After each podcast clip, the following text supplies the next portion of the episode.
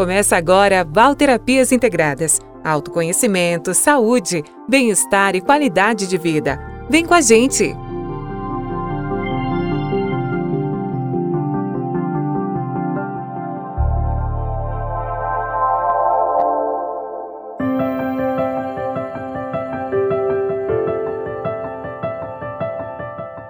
Olá, você está no canal Val Terapias Integradas e o meu nome é Valéria Rosa. Eu estou aqui com vocês todas as semanas trazendo um tema para nossa reflexão. O tema desta semana é quem é você em seu relacionamento. Então fique comigo. Então muitos relacionamentos eles trazem desafios tão marcantes que muitas vezes perde-se até o que há de mais importante na relação, que é o amor e o respeito mútuo. Por mais que os parceiros né, se esforcem tentando entender os motivos né, dos desentendimentos, os atritos eles continuam acontecendo sem que ah, essas pessoas saibam realmente qual o melhor caminho a seguir. Acontece que, se ambos estão cientes de que precisam de uma atitude conjunta, tudo fica até mais fácil e as possibilidades de harmonização elas aumentam oferecendo até possíveis soluções. Agora, nada cai do céu sem que assumamos nossa responsabilidade realmente pessoal e tomemos atitudes que possam eh, fazer diferença em nossas vidas. Então, o mesmo acontece com os nossos relacionamentos. Quer dizer que uma atitude pessoal ela pode fazer muita diferença desde que nós não estejamos sendo vítimas né, dos nossos próprios sentimentos e até emoções. Então, observar nossas próprias atitudes pode ser o primeiro passo né, para nosso crescimento pessoal, mas nem sempre isso é possível, principalmente né, se nós eh, nos posicionamos no papel de perfeitos né, perante todos ao nosso redor. Então, eu vou trazer aqui para vocês alguns papéis que são muito interessantes e que você pode até observar se há essa postura em si mesmo e como que você vai poder mudar isso. Por quê? Porque no final eu vou trazer algumas perguntas que vão ajudar você a fazer essa reflexão comigo. Então vamos lá. O primeiro papel é da pessoa que está sempre certa. Dificilmente ela perde uma discussão, por quê? Porque mesmo antes de entrar nela, ela já se considera ganhadora. Então essa pessoa ela tem dificuldade de escutar o outro e muito menos, né, espera aprender alguma coisa além daquilo que já tem no seu rol de verdades absolutas. Então esse é o primeiro tipo de pessoa. E quando no relacionamento existe duas pessoas com essa mesma característica, então as coisas vão se tornar realmente desafiadoras para as duas. Por quê? Porque as duas, elas vão estar sempre no, se debatendo com o outro, né, tentando provar alguma coisa, o que pode ser realmente muito exaustivo. O segundo tipo de papel é aquele tipo de pessoa que está sempre feliz, né? Ela tem dificuldade de lidar com as suas emoções e por isso ela faz de conta, né, que tudo está sempre bem. E raramente consegue ter uma conversa séria com o seu parceiro, a sua parceira, né? o que dificulta realmente a solução de possíveis conflitos. É interessante que esse tipo de pessoa, em algum momento da sua vida, com toda certeza ela teve algum tipo de ferida que causou realmente uma dor muito grande, e nesses casos as pessoas preferem se dissociar da situação, ou seja, se afastar da situação para poder vencer algum desafio. Então ela sempre se mostra feliz. Isso é muito comum em muitos relacionamentos. O terceiro tipo de pessoa é o tipo de pessoa dominadora. Isso é muito comum, não é? A pessoa dominadora, ela tem um desejo né, exagerado de controlar a vida das pessoas e é tão marcante que ela mal né, consegue enxergar a si mesma com características de dominadora. Ela não vê isso nela mesma. E ela justifica suas ações como até como necessárias, né? Visto que sua crença pessoal é que ela não pode largar da rédea ou das rédeas, né? Senão tudo perde o controle. Então ela não confia em si mesma e muito menos no outro, anulando até a possibilidade de crescimento mútuo. É interessante que para todo tipo de relacionamento onde tem um dominador, muitas vezes, na maioria das vezes, sempre tem um outro tipo que eu vou falar já já e que se encaixa em muitos relacionamentos. Mas vamos falar do próximo papel ou do próximo tipo, né, perfil, que é o perfil do rígido. O rígido ele não aceita mudar o que já está estabelecido para as suas vidas e nem deseja escutar o que o outro tem a dizer. Então ele estabelece uma vida de rotinas diárias e tem dificuldade de aceitar o que seja diferente. Então a palavra mudança para essa pessoa eh, não existe em seu vocabulário. E o rígido, ele vai se fechar em seu mundo, considerando que ali ele tem a segurança que ele deseja. Então, nesse caso, nós temos aí uma pessoa que, para é, sair da sua zona de conforto e poder enxergar até o outro, é, tem dificuldade. Por quê? Porque ele não se dá o direito nem dessa movimentação, né? Para ele isso tudo é normal. E todos os papéis eles demonstram isso, né? As pessoas assumem os papéis para que haja uma autoproteção. E uma proteção que vai ser para ela uma zona de conforto. Ali ela vai ficar né, numa condição estável. Né? O rígido ele tem essa característica. O próximo papel ou próxima característica é do superprotetor. O superprotetor, a superprotetora, ele tem necessidade de proteger além do necessário, né? tirando a possibilidade até de que o outro aprenda sozinho com as próprias experiências ou que ande sozinho com as suas próprias pernas. Então ele cria um vínculo vicioso em que muitas vezes pode ocorrer o que a chantagem emocional e essa chantagem emocional, ela passa a ser o guia dessa relação. É claro que para todo papel sempre tem o oposto, né? E é interessante avaliar que nada acontece por acaso e que no fundo nós é, temos sim a nossa parcela de responsabilidade nos nossos relacionamentos e que eu vou trazer no final desse questionamento até uma pergunta para que você que está aí me ouvindo possa refletir sobre eh, qual papel né, você está assumindo e como você pode mudar tudo isso. Então, o próximo perfil é o perfil da vítima. Né? A vítima, a pessoa vitimada, ela vive se lastimando pelos cantos né? e julgando que tudo e todos estão contra ela mas em geral ela espera ter sempre um ouvinte, né, para desabafar as suas lamúrias. Então ela mostra-se o quê? Ela mostra-se frágil, ela mostra-se coitadinha e sendo sempre incapaz de enxergar o vício que criou para a sua própria vida, dificultando ainda a saída desse estado. Todos nós, em algum momento de nossas vidas, é verdade que nós assumimos um desses papéis e até que nós aprendamos, né, a assimilar que esse papel ele não está sendo saudável para nós, isso vai levar um tempo. E a vítima, né, esse papel de vítima, todos nós vivemos em algum momento de nossas vidas, não há como não viver. Por quê? Porque nós passamos por estágios de crescimento e esses estágios eles vão trazendo o que desafios e esses desafios vai, vão nos mostrando como sair das situações. Em alguns casos as pessoas conseguem, outras pessoas ficam é, no papel da vítima ou nos papéis que eu já citei para o resto da vida. Mas a questão é quando a pessoa ela tem um um sinal que seja no final do túnel, uma luz que seja no final do túnel, ela pode se autotransformar e trazendo realmente um crescimento, uma abertura para a sua vida muito grande. Bom, vamos para o próximo papel. O próximo papel, o perfil, é o perfil do Messias. Né? O Messias ele assume o papel de salvador do mundo e o tempo todo ele acaba se esquecendo de cuidar de si mesmo né, e de suas próprias dificuldades. Então ele camufla as suas frustrações ao invés de resolvê-las. E o que ele faz? Ele preenche seu tempo com problemas de outras pessoas. Esse é um, realmente um perfil que a gente encontra em muitos lugares. E esse perfil ele vai ter a dificuldade, como os outros papéis também têm, de sair desse padrão.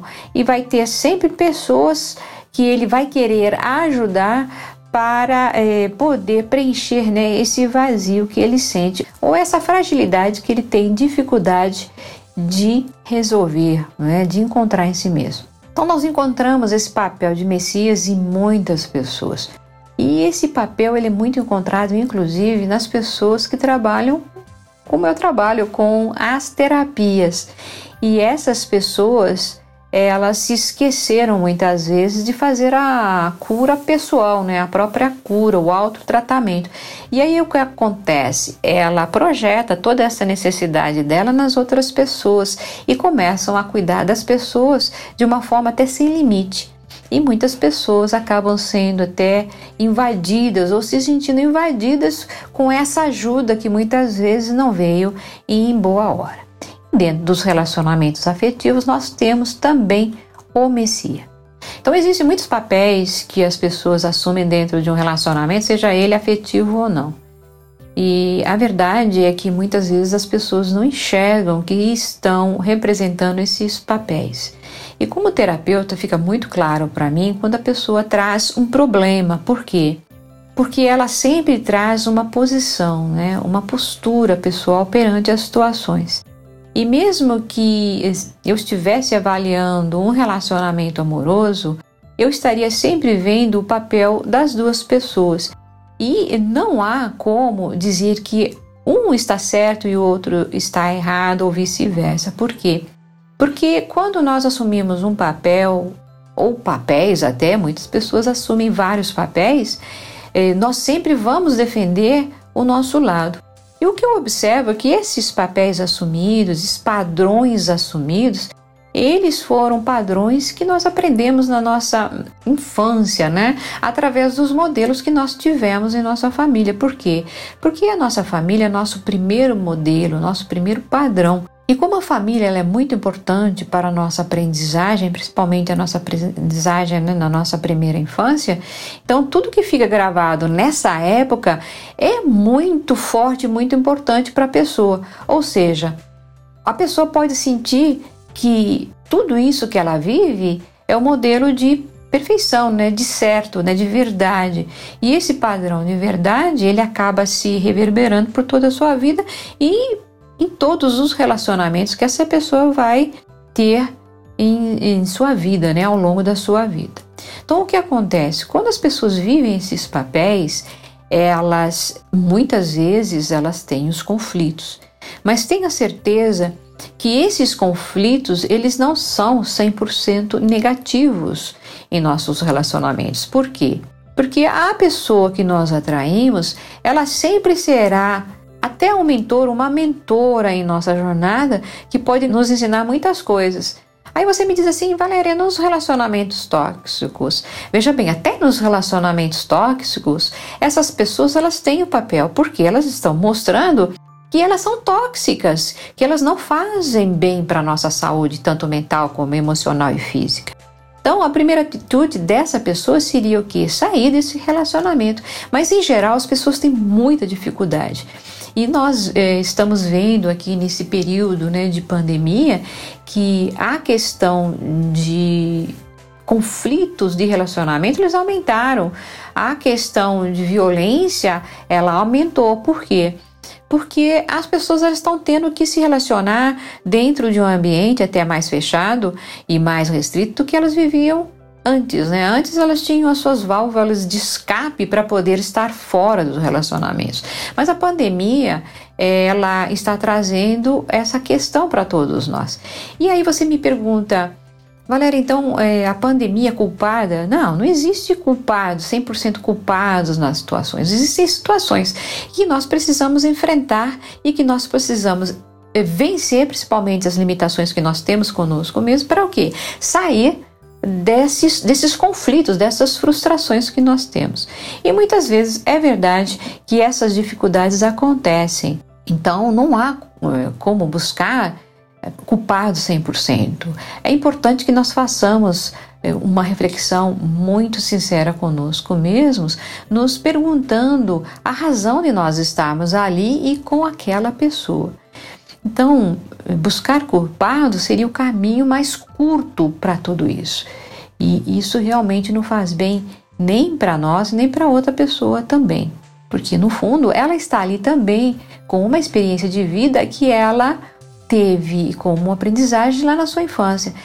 Então, quando eu vejo dois adultos discutindo, seja dentro da relação familiar, afetiva ou de é, interrelacionamentos, o que eu noto que há ali mais do que um adulto, há ali uma criança né, que teve um modelo e que está defendendo esse modelo é, a unhas e dentes. Então não há como buscar culpados, mas sim o próprio amadurecimento e crescimento pessoal.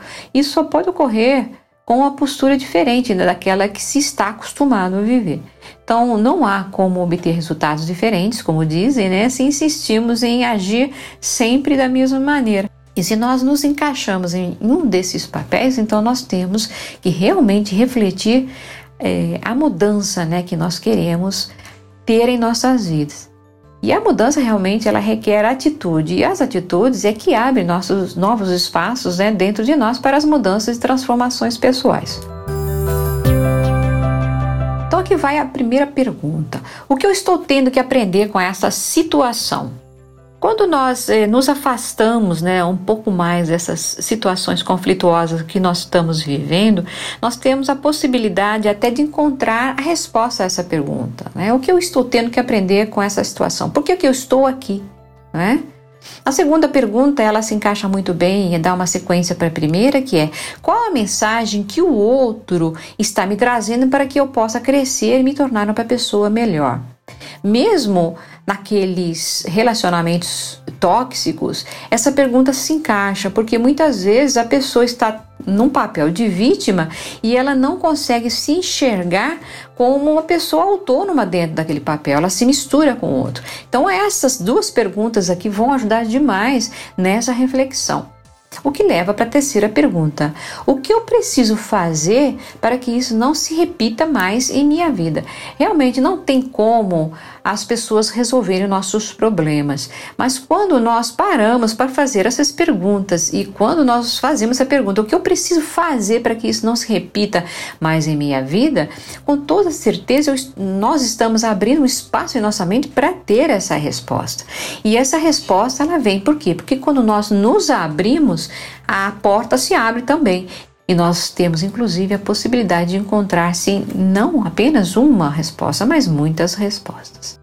Então, quais as medidas que eu tenho que tomar para que eu possa sair da minha zona de conforto? Essa pergunta é uma pergunta que muitas pessoas se fazem e que realmente, eu digo, é muito difícil quando as pessoas estão saindo, tendo que sair de uma relação conflituosa, até de um círculo vicioso que ela criou para si mesma. Por quê?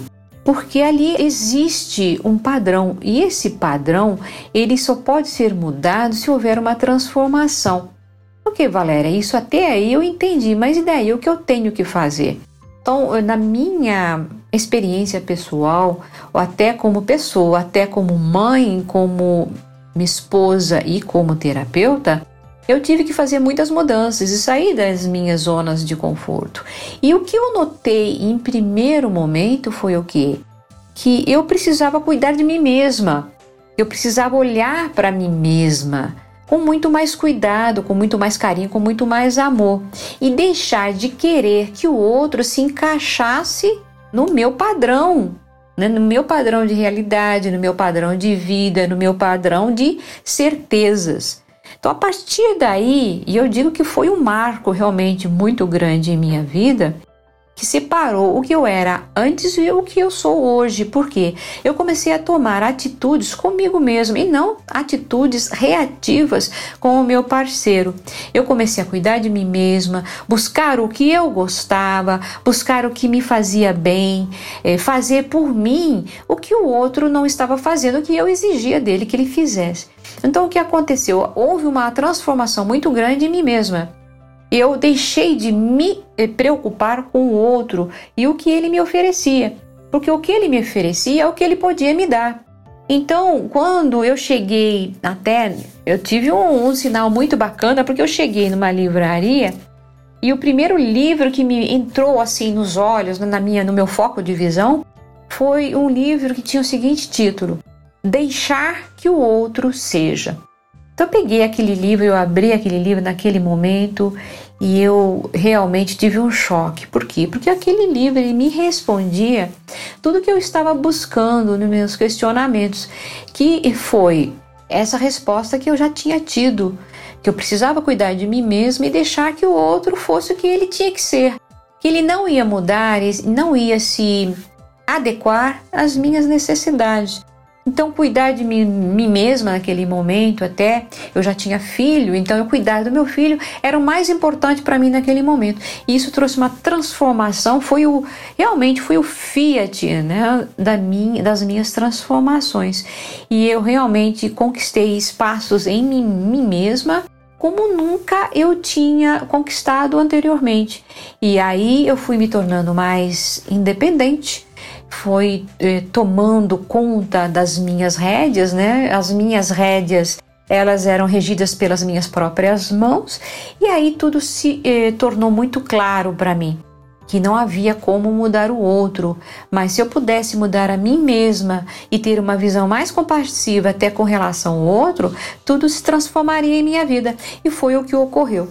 Então eu deixei de ser é, até certo ponto, até certa medida, o que eu acabei de falar sobre estar certa é sempre tudo, ou em momentos estar sempre feliz e escondendo as minhas emoções, ou em alguns momentos sendo a dominadora da situação, ou ser rígida a ponto de não aceitar os defeitos alheios, ou ser superprotetora, querendo cuidar demais é, do meu parceiro a ponto é, de criar um atrito, ou na maioria das vezes, ser uma vítima, uma vítima que eh, demandava demais do outro e da situação que eu estava vivendo. Então eu passei por todas essas etapas, até por todos esses papéis, até que eu tivesse esse estalo, né?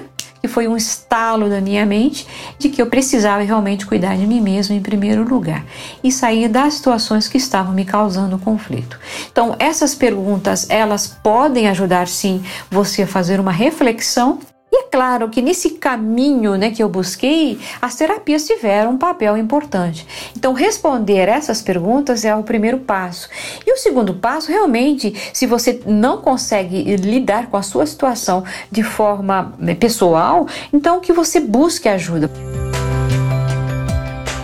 Então as terapias elas têm realmente um papel importante na vida das pessoas, elas tiveram na minha vida e eu entendi que sem elas eu teria muita dificuldade de virar essa chave e por isso elas são tão importantes. Algumas trabalham o mental, outras trabalham o emocional ou psíquico e outras trabalham o físico. Todas elas se complementam, todas elas se autoajudam e Todas elas, em algum momento nossas vidas, elas são importantes. Por isso não existe assim uma terapia 100% boa, 100% que vai trazer muitas vezes a resposta. Algumas vezes a gente tem que passar por algumas terapias até entender em que momento elas vão poder nos ajudar.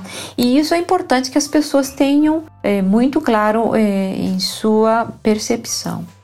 Então essas são algumas reflexões importantes que eu trago para vocês hoje que podem realmente ajudar a clarear o pensamento, a direcionar as suas ações e que possa também é, fazer com que você tome medidas efetivas para que ocorram as mudanças que tanto você deseja em sua vida. Então essas são as reflexões dessa semana. Eu espero que você tenha gostado. Na próxima semana eu estarei de volta. Então até lá, tchau.